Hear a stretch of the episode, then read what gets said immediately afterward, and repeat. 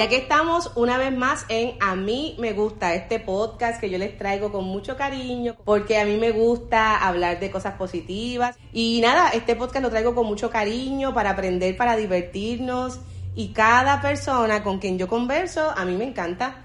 Y hoy tengo aquí frente de mí a una persona que conozco hace mucho tiempo, que he tenido el deleite de ir a verla en sus obras, en su maravilloso momento artístico. Cuando yo la conocí yo no sabía que ella actuaba y luego entonces descubro esta faceta de ella que a mí me encanta y que a lo mejor puede ser que ella nos hable de eso. La voy a presentar, tengo frente de mí a Laura Isabel Cabrera. Hola Corille. ¡Epa! ¡Qué bueno que sacaste un ratito de tu apretada agenda! Por fin, por fin coincidimos. Muchacha, qué bueno. Estoy bien contenta de que estés aquí y que quieras conversar con nosotros. Qué rico, sí, yo también. Mira Laura, y como tú sabes, la pregunta de rigor en este podcast es que a ti te gusta. Dios mío, qué reto para mí. Ok, te cuento. Para mí es difícil contestar esa pregunta porque a mí me gustan demasiadas cosas. Me imagino. Demasiadas. De hecho, o sea, yo, una de mis teorías es que precisamente por eso escojo ser actriz. Claro. Porque yo quería hacer desde chiquitita demasiadas cosas diferentes, nunca me decidí y me di cuenta que a través de la actuación pues podía eso mismo, hacer diferentes cosas y experimentar diferentes cosas, vivir diferentes vidas y yo creo que por eso me fui por ahí. Pero que a mí me gusta. Oye, bueno, para empezar, ya lo mencioné, me gusta actuar, obviamente, lo disfruto un montón, me apasiona contar historias y hacer que el público se viva las historias, como eso de poder provocar emociones en alguien, que viva historias a pesar de que en la vida real no las está viviendo, pero por ahí las experimente y igual cree cambios, ¿verdad? Adentro de sí, para mí es como... Yo si yo logro eso, ya, me, ya la obra valió la pena y valió pena, la pena todo. Qué bien. Además de actuar, pues últimamente me he dado cuenta que estoy como adicta a aprender diferentes cosas. Me gusta trabajar con madera. Ahora este año pandémico he estado haciendo, qué sé yo, mesas de madera o hice un joyero de madera, cogí clases. Okay. A lo mejor es esa la contestación. Me gusta coger clases de cosas. Clases para hacer, aprender diferentes cosas. Claro, porque te gusta aprender y estar de, de estudianta o de estudiante te encanta, te gusta estar ahí aprendiendo de Mm. todos los maestros y maestras, ¿no? Me fascina, me fascina. He cogido clases. En la pandemia se ha disparado más. Siempre he sido así, pero en la pandemia ha cogido vuelo. Ujú. Eh, cogí clases de trabajar con madera, ahora estoy cogiendo clases de bailar bomba, me fascina. Y es de esas cosas que tú llegas a la clase o vas de camino y dices, ay Dios mío, pero porque, mm, no sé, o sea, tengo cosas que hacer, estoy apurada, qué sé yo. Y después de que llegas a la clase, es como, Dios mío, gracias a Dios que vine. Porque es medicina. Sí. La bomba es medicina. O sea, una vez suenan esos tambores, a mí se me olvida el mundo Ujú. y pff, está brutal. Y es con Lío Villahermosa, aquí el anuncio para el chico, que se vota en la Golco, en la, en la escuela comunidad, bueno, que ahora es como un centro comunitario Ujú. en la Loíza, Ajá. allí las dan. Qué bien. Con Lío Villahermosa la pueden conseguir por Facebook. Entonces, también estoy cogiendo clases de inglés conversacional. ¡Ea, rayo! ¡Qué chévere! Do you speak in English, Uh, Laura? yes, a little bit. I'm, Oh I'm- I'm practicing, you know, because you have to learn new things. Porque realmente, o sea, yo entiendo inglés, yo veo películas en inglés, leo libros en inglés, inclusive cuando veo las películas pongo los subtítulos en inglés. Claro. Pero me he dado cuenta que cuando voy a hablar no me fluye. Estoy Ok. como demasiado consciente Sí. y me crea como inseguridad, entonces se me hace difícil también cambiar el switch a inglés. Pienso que, pienso, valga la redundancia, mucho en español. Sí. Entonces como que no se conjugan las cosas totalmente diferentes, no puedes pensar en español cuando hablas inglés. Así que, y de momento dije, ay, como que me gustaría coger clases de inglés conversacional, pum. Y de momento estoy como a la semana Ajá. viendo Facebook, scrolleando, en buen, Ajá. en verbo... Claro, de scrollear, claro. De, de scrollear. y sale este anuncio de una clase de inglés conversacional gratuita. Gracias, papá Dios. Es gratis y es, y, es, y es de una institución reconocida en Puerto Rico, en la Inter. Qué ¿Entiendes? bien. Que no es Chencho Matapuerco. No, no, claro. Y dije, pues la voy a coger, porque también otra cosa es que si me, sur- si me surgían ensayos o una producción y tenía que dejar el curso pues no quería pagar algo o igual pagar sabiendo, no, no conociendo a la maestra, al profesor, si- sin saber si me iba a gustar o no, pero el hecho de que fuera gratuito dije, esto es demasiado Sí, bueno sí, para ser sí. verdad. Me matriculé, así que estoy cogiendo clases de inglés conversacional. Próximamente las, las entrevistas, por favor, solamente en inglés. Totalmente en inglés. ¿Por La próxima vez que vengas a este podcast va a ser totalmente en inglés, así que dime la información para Oh yo también, también tomar el inglés conversacional, por favor. Te que la me hace pasé a par de falta. gente, te la puedo pasar Ajá. también. Y la verdad es que bien chévere. He cogido clases en el pasado de, de, de hacer prendas. Sí. He cogido, bueno, he hecho también carteras de cuero, que esa, no cogí clases, eso me zumbé yo sola. Ajá. O sea, you name it. He cogido clases de un montón de cosas. Así que eso me gusta. Yo quiero, antes de que digas, porque dijiste que te gustaban muchas cosas, No pero antes de que sigas diciendo, yo quiero com- eh, comenzar a hablar de estas dos. Yo he visto las mesas, o por lo menos una, que ha hecho esta individua, Laura Isabel. Por favor, qué maravillosa, la que es como color rojita. Como cole- es, es, es, es una madera, la hice en una madera que se llama nazareno. Ok. Y lo bonito de esa madera es que ese color que ves, que es como un color vino, eh, entre vino y fucsia, Ajá. un color bello que parece Bien tinte, bonito, sí. no es tinte, la madera es así natural, o sea, natural tiene ese color, punto, o sea, lo la cortan y recuerdo que cuando fuimos a buscar la madera, porque realmente el curso que cogí es por proyectos, todo el mundo hace la misma madera, pero nos llevan, el, eh, ¿verdad? el profesor nos lleva en grupo y nosotros vamos a la, a la cerradero y, y escogemos la madera que queremos para nuestra mesa. Ok. Cuando yo voy allá, pues yo estaba teniendo una fijación con esa madera porque me fascina el color, es hermoso. Me la, la cortan y cuando llego allí, que la paso por las máquinas, que tú la, o sea, como quien dice, la lijas, le quitas ¿verdad? la corteza, Sí. no se veía de ese color. Yo entré en crisis, se veía como una madera clarita y yo entré en crisis, no, que me vendieron lo que no era, que no sé qué. Y tiene la peculiaridad que como a los 15 minutos, cuando coge oxígeno otra vez, es que coge ese color. Y es como mágica. Esa madera está brutal. Se qué llama bonita. Nazareno. Yo estoy tratando de comprarle esa mesa a Laura. Creo que estoy en una lista de espera junto con otras personas que seguramente también quieren vender, este, comprarle, perdón, esa, una listita, pero esa mesa. ya mismo me compro las máquinas y empiezo a hacer producción. Por favor, hazlo. Es bien bonito. ¿Cómo ha sido tu experiencia cuando decidiste tomar este curso? Porque a mí, yo admiro las mesas y cosas hechas en madera, pero por lo menos en estos momentos a mí no se me ocurriría tomar una clase para hacer ningún tipo de objeto en madera. ¿Cómo es que te llega a ti esa inspiración? Pues mira, ¿de dónde? Mm, Es como medio un misterio, pero, pero llegó en medio de la pandemia, Ajá. me dio muchas ganas, y la pandemia provocó muchas cosas en, en todos, ¿no? Sí. Y a mí me dio muchas ganas de simplemente como crear cosas con mis manos, tú sabes, como, qué sé yo, tú sabes, no estar sentada frente al televisor mirando un programa este sedentaria, o sea, como que necesitaba, tenía esta necesidad de crear, de crear con las manos, de transformar una materia prima en otra cosa. Claro. Este, y por ahí empezó todo. Pero realmente el fin es que yo quiero hacer mesas, pero sobre todo quiero hacer mesas para hacer mosaicos en las mesas. Oh. O sea que esa es otra clase Que eso viene pronto, coming soon. Esa es otra clase que voy a coger que tengo pendiente este semestre, hacer mosaico. Vale. Porque lo más que me gustan son los mosaicos. Entonces hice como un espejo pa- de- pa- de- para mi cuarto, Sí. como en mosaico, como unas losetitas que por ahí estoy empezando.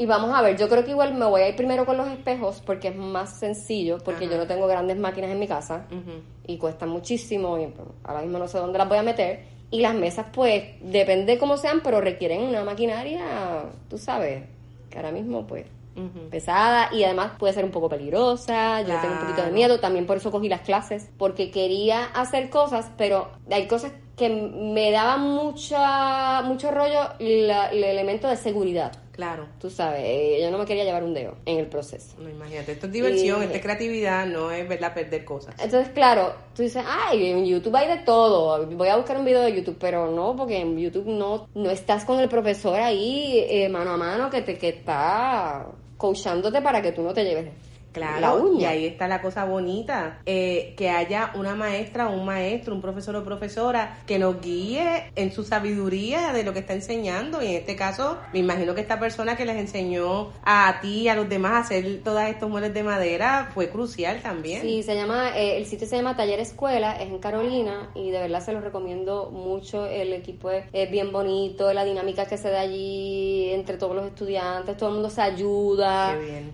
Es bien terapéutico, ¿sabes? El, el proceso es súper terapéutico. Y yo la verdad es que lo, lo, lo disfruté mucho, mucho, mucho. Pienso seguir, o sea, pienso seguir explorando eso. Por favor, que tienes una lista de espera. Sí. Así que yo espero por lo menos en esa lista, a lo mejor de 100 personas, estar por la, ser la número 21 o algo Ahí así, no ah, sé. otra cosa que quería decir es que Ajá. también decidí coger las clases porque yo no quería comprar máquinas a lo loco. Vale. Entonces allí tienes la oportunidad de experimentar la variedad de máquinas que hay y tú también, de acuerdo a lo que quieres hacer en un futuro, Claro. decidir, ah, pues me conviene esta, me conviene más la otra y no gastar chavo- chavos a lo loco. Y también pues ahí tienes gente súper experimentada que te puede dar recomendaciones, mira, cómprate esta, porque no te vas a comprar las que están allí, que son industriales. Pero te dicen, mira, en, en tal tienda consigues esta que pues la puedes usar en tu hogar, es en menor escala y, y sale buena. Vale. Así que es como ese guía. Y aparte de eso, me imagino que tiene que ser bien interesante aprender sobre las maderas. Tú Sí. nos hablaste de esa madera que te gustó y que descubriste que a los 15 minutos o 15 segundos, algo 15 así. minutos. 15 minutos volvía el color que tú querías. Sí. Pero eso, yo no sabía que eso pasaba, entonces me imagino que tú ahora estás aprendiendo Sí. eh, de las maderas y sus usos. cómo trabajarla, cómo, cómo trabajar con la fibra, es decir, no la, la puedes martillar o atornillar o pegar de cierta forma, pero de cierta otra forma no, porque no le conviene al mueble, porque la madera se expande y se contrae y, y el mueble te puede quedar mal y se puede romper. Claro. Y no queda de calidad, no queda bien hecho. Así que sí, es un arte, ¿sabes? Es un arte y hay que aprenderlo y, y respetarlo. Qué interesante, está súper cool. Lo otro entonces era lo de la clase de inglés. Te entiendo perfectamente, como ya dije antes, pues también obviamente lo del inglés conversacional viene siendo algo también que es uno de mis fallos. Pero entonces tenemos unos amigos en común que justamente han estado, y menciono estos dos porque son este, bien allegados, han estado en alguno de, de estas conversaciones, que es Omar Aramis García y por favor Luis Daniel Lugardo, que ellos tienen ese talento, ¿verdad? O ese switch de estar hablándote español y de momento rápido hablarte en inglés, ¿verdad? Tienen esa facilidad. Sí, súper bien. Ese- eh, son tan malditos que, por ejemplo, el, lu- el lugar donde me dicen, no, porque yo lo aprendí eh, viendo televisión. Y es como, yo también he visto televisión desde pequeña en inglés, porque yo no puedo hacer eso? Y es desesperante. Omar diría lo mismo. Yo lo aprendí en la escuela y viendo, viendo cable TV. Viendo Friends. Y yo, ah, pues yo también lo he visto. He visto los, los 10 seasons por 10 años corridos y no, y no me pasa eso. Es talento, Es ellos un- tienen un talento. Es un tipo de inteligencia Sí. que tienes ahí, pero entonces yo creo que en mi caso hay mucho miedo. Ese También. complejo colonial aflora Sí. cuando abro mi boca para hablar inglés. Y eso es lo que me molesta, con eso quiero romper. Con mi miedo, con mi limitación. Queremos hablar un inglés de, de, de persona nativa de los Estados Unidos o de Inglaterra o de país que, que su idioma sea el, el, el inglés, pero oye, tampoco podemos pretender, y es una cosa que yo he entendido y que me han explicado inclusive personas de, de, de países que hablan inglés, que siempre vamos a tener algún tipo de acento, inclusive en, hay acentos en Estados Unidos en las diferentes zonas. Hay diferentes. Totalmente, y, y, y yo, yo diría que todo lo contrario, o sea, uno debe inclusive luchar por preservar y, y, y, y- trabajar el acento de uno, o sea, por preservarlo y, lucirse, ¿no? Lucirlo, porque es, es de tu lugar, es de donde uno viene y me parece tan bonito, porque eso precisamente es el atractivo de las diferentes culturas, de los diferentes acentos, porque uno va a querer parecerse a algo que no es. Todo lo contrario, yo vivo orgullosa de mi acento y muchas veces, ¿verdad? Nos criticarán, no, porque se comen la S o cambian la R por la L y yo sí. Y, Lo hacemos y suena bello, ajá. suena brutal. O sea, yo con eso, yo no, no, no tengo paciencia, no. O sea, yo sí, sí lo hacemos y ese es nuestro acento, es nuestra idiosincrasia. Oye, Laura, hablando de eso, es que me, me acordé de algo que no sé si te ha pasado a ti. Yo recuerdo cuando me fui a vivir un tiempo fuera de Puerto Rico, a España, que yo juraba que en Puerto Rico el acento era neutral, que no teníamos acento, los acentos lo tenían otros países. Y cuando, y yo juraba que eso era así porque pensábamos, yo pensaba que nuestro acento, que no teníamos acento. Claro. Nosotros hablamos, hablamos neutral, los colombianos Totalmente. tienen su acento, los mexicanos, pero los puertorriqueños no tenemos acento. Cuando me voy entonces fuera de Puerto Rico, me percato que nosotros no tenemos un acento, tenemos un acentato increíble, una cosa de Caribe, una cosa, un cantadito, como siempre, ay, los puertorriqueños hablan cantando. Es cierto, pero qué maravilloso, ¿verdad? Es bello, es bello. ¿Sabes dónde yo lo sentí por primera vez? Porque es una cosa que tú de manera así objetiva dices, pues bueno, algún acento tenemos que tener porque no hablamos como estos otros. Ajá. Pero cuando yo lo sentí por primera vez fue una vez que estaba en Argentina. Estuve un mes en un taller de teatro Sí. en Iguazú, al norte de Argentina, y estaba rodeada de gente de otros países y, y tenía- estaba acompañada, fui acompañada por dos compañeras de teatro. Pero estábamos, o sea, habían argentinos, este, brasileños, o sea, y un, un montón de nacionalidades y solamente ellas dos. Así que mi oído de momento se acostumbró a escuchar otros acentos todo el tiempo porque también los profesores y los instructores eran de otros países, no eran de. Puerto Rico. Y de momento yo estoy así en, en, ay, en las literas, acostada en el cuartito, ¿verdad? Allí, en, el, en un ratito de ocio. Y de momento llegan estas dos boricuas, mis dos amigas Ajá. con la, o sea, el, el explayamiento boricua eh, sab- sabroso, yo dije, ¡Ah! Tenemos acento. anda, es verdad, porque ahí lo sentí, fue como, lo- por primera vez lo escuché, lo pude apreciar, pude sentir la diferencia, tú sabes, fue como, oh my god, nosotros sonamos bien diferentes. Sí. Es otra cosa, es otro sabor, otra, otra cosa. Es una, cosa. sí, definitivamente. Así que miren qué cosa tan, tan interesante. Tenemos acento y tenemos que abrazar nuestro acento y sentirnos orgullosos Sí, y orgullosas. de hecho, nuestro acento viene de las Canarias. Yo no sé si tú has, tú has podido escuchar gente Sí, de las he, he Canarias hablando? escuchado, conozco gente de, de las Islas Canarias y es cierto, me he visto, me he visto bien identificada con su acento y con algunas palabras que usamos en Puerto Rico como guagua, Ah, también ellos lo usan allá y sí es un acento así muy, muy isleño. No, no, no, si, si no lo han sentido, búsquenlo, el acento de las Canarias, busquen en YouTube una entrevista de alguien canario. Yo una vez estaba viendo en televisión una entrevista a un canario y la persona, o sea, la persona que estaba conmigo me dijo, no, es que es canario, yo no, es que no, no, no. No, es de aquí. No, no, es de es- Carolina. Es un boricua. Eh, míralo, como está hablando. O sea, hablan, por lo menos aquí el señor Sí. hablaba igual. Igual. Y ahí fue como bien impresionante para mí también darme cuenta de eso. Y de hecho, mi familia viene de las Canarias. O sea, mi, mi árbol genealógico, los primeros que llegaron aquí fueron de las Ah, Canarias. pues mira, pues entonces sí, no, definitivamente eh, es cierto, hay un acento, Sí. el acento es bien parecido a, a nuestros hermanos de las Islas Canarias, Sí, así sí, que de ahí también somos, ¿verdad? Tenemos esa cosa. venimos. Mencionaste ya lo del taller que estuviste tomando en Argentina, ya en el norte, en Iguazú, entonces, una cosa que te gusta y que lo dijiste que te apasiona es la actuación. Muchísimo. ¿Cómo, de dónde es que llega, este, eh, a qué edad o, o cómo, cómo es que tú decides esto me gusta? Porque dijiste que te gusta vivir diferentes vidas y, y expresar las emociones y hacer que nosotros, y a mí me has cautivado en las obras que he visto, que han sido como tres desde que te conozco, de hecho han sido de diferentes temas, con lo cual me he reído contigo, me he asustado contigo, entonces sé que esto te gusta, lo dijiste y, y, y sí, es cierto, lo he vivido. Pero ¿desde cuándo fue que tú dijiste, me gusta esto, quiero hacer sentir a la gente? Pues mira, yo eh, la decisión de ser actriz la tomé bastante tarde, fue casi ya para entrar a la universidad, Mm. como que igual el último año de, de high school.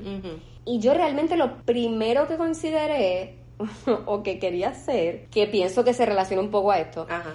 Es que yo quería ser agente encubierto. Ok, me Quería ser agente encubierto, pero luego me doy cuenta que realmente lo que me atraía de esa profesión era el poder interpretar diferentes personas, pero de verdad, o sea, porque cuando tú estás en, en, en un caso, tú tienes que ser una, lo que sea, Sí. de verdad, porque si no te matan, o sea, Es si te descubren, te matan. Pero me di cuenta que lo que me gustaba era eso, el poder interpretar diferentes vidas, pues, que no, que no eran mi vida, que no era Laura. Y dije, cuando me doy cuenta digo, bueno, pues, entonces déjame entonces pensar esto porque en una me pueden matar pero en la otra no. O sea, como agente encubierto me puedo llevar un tiro, pero si soy actriz no me matan Ajá. y, y por ahí me voy, ¿me entiendes? Y puedo hacer lo que a mí me gusta, que es vivir diferentes vidas y, y experimentar diferentes cosas. Así que yo creo que por ahí empieza esa inquietud o ese, ¿verdad? Ese descubrir que a lo mejor ese era mi camino.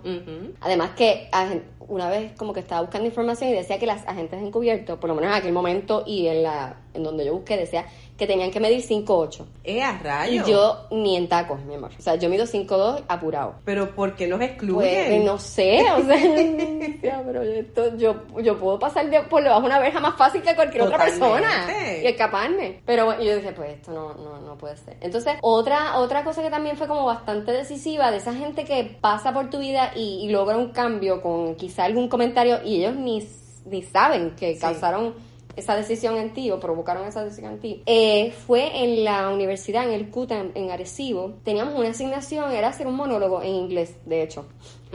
Y mi monólogo, ya yo estaba en la universidad en primer año, de hecho. Y mi monólogo, el tema era de, creo que se llama What am, What am I Gonna Be? O sea, ¿qué voy a hacer? Porque yo todavía estaba in- in- inclusive indecisa. Sí. Y yo era una narración acerca de todas las cosas que yo había querido ser de chiquita y por qué las había ido como descartando. Y bueno, aparentemente a la profesora le fascinó el monólogo, entonces pues yo también pues actuaba un poco en el monólogo y cuando yo termino el monólogo, ella me dice, tú debes ser actriz. Y yo, ah, ok. y tú, ok, vale ah, pues dale. Entonces ya sí era algo que lo había considerado, sí. pero eso fue como una reafirmación, como, ok, sí, pues dale, esto es. Y, y ahí, de ahí pues solicité en la UPI, hice el traslado y el resto es historia. Qué bien, la validación del, de los maestros, como estás diciendo. como alguien de una figura así de autoridad o que uno respeta puede hacer una diferencia brutal y cambiar tu vida, tu, la dirección de tu vida, tú sabes, es súper importante. Sí, totalmente. Eso, eso se lo debemos mucho a, los maestros de diferentes facetas de, la, de las diferentes escuelas que, que nos apoyan. Sí, hacia un lado y hacia, hacia el otro. Menos mal que en esa, en esa oportunidad, o sea, fue, fue bueno, fue positivo, porque la verdad es que mal no me ha ido, no puedo quejar y me adoro esa profesión. Ya entonces cuando entras a UPI, está, escoges tus clases de actuación, me imagino que hubo muchas cosas nuevas para ti en esas clases, de aprender, por ejemplo que si los libretos, que todo ese tipo de cosas que yo sé, que, a ver, yo sé porque escucho, no porque esté en ese mundo, que ustedes tienen que hacer, ustedes tienen que estudiar mucho, los ensayos son muy fuertes, eh, dependiendo cuál sea el tema de la obra. Hay que ser bien dedicado, eh, tener mucha disciplina y te tiene que gustar, se tiene que apasionar. O sea, yo recuerdo una vez que estaba estudiando en mi casa así, tratando de aprenderme un libreto, y mi hermana pasó y me dijo, ay, yo no sé cómo tú puedes. Tú sabes, pero con esto, o sea, bien en serio. Y yo decía, oh, es verdad, o sea, no todo, no todo el mundo está para esto, porque, ¿sabes? Hay, hay, hay, mucha repetición y, claro, la gente va y ve el producto final. Claro. Pero ese proceso... Es meses de ensayo, Ajá, y son varias meses. Mira, aquí en Puerto Rico no ensayamos tanto porque las obras, como en otros países, que se dan el lujo o pueden darse el lujo o los procesos pueden durar seis meses. Aquí no, porque las obras no están tanto tiempo en cartelera. Sabemos que aquí una obra está un fin de semana o dos. O sea que nosotros los actores en Puerto Rico nos vemos obligados a hacer obras constantemente y los productores a producir constantemente. Porque no, tú no viajas una obra por cinco años como puede ocurrir, qué sé yo, en Argentina, España o en Broadway.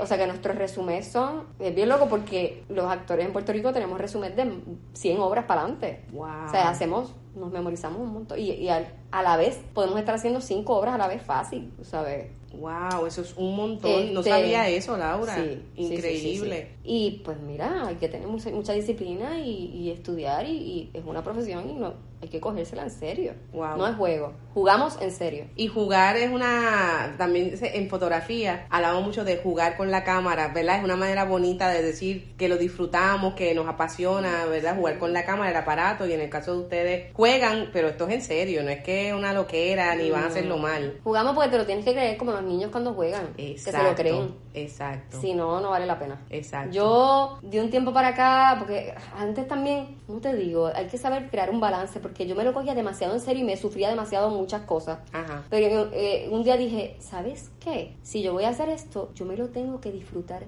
siempre. Claro. Yo me lo voy a disfrutar eh, cuando yo esté en escena o en ensayo, yo me lo voy a disfrutar. Si no, me quito. Y de ahí para acá, que ha sido de unos añitos para acá, o sea, el cambio es otra cosa, es mucho más gratificante, inclusive el resultado es diferente. Porque ya no estás pensando, ya no tienes un rollo ahí mental en que quieres crear tal o cual efecto, lo que sea, sino simplemente te lo estás viviendo y viene de adentro, ¿entiendes? La provocación viene de adentro estas provocaciones que vienen de adentro, Laura, ¿cuál es la próxima que nos puedes a lo mejor decirte, me pueden ver en las próximas semanas o meses en esta obra? Pues mira, sí, ahora estoy ensayando una obra, eh, un proyecto que se llama Doble Cara. Eh, la, productora se llama Adriana Pantojas, eh, a través de la compañía Cuarzo Blanco. Estrenamos el primero de abril. Ya mismo. ya mismo, en tres semanas. Estamos el primer fin de semana de abril y el segundo fin de semana de abril. ¿Dónde? En Bellas Artes, en la sala experimental. Perfecto. Doble cara. Perfecto, pues entonces vamos a ver a Laura en doble cara y las personas que te quieran seguir redes sociales. Pues mira, Laura Isabel en Facebook y en Instagram, la Laura Isabel la Laura Isabel. Pues ya saben, pues ahí ustedes pueden este, tener updates del inglés conversacional, de las mesas ahora incluidas con el mosaico y con todas las obras también de Laura. Y ha sido un gustazo poder conversar contigo un rato, Laura.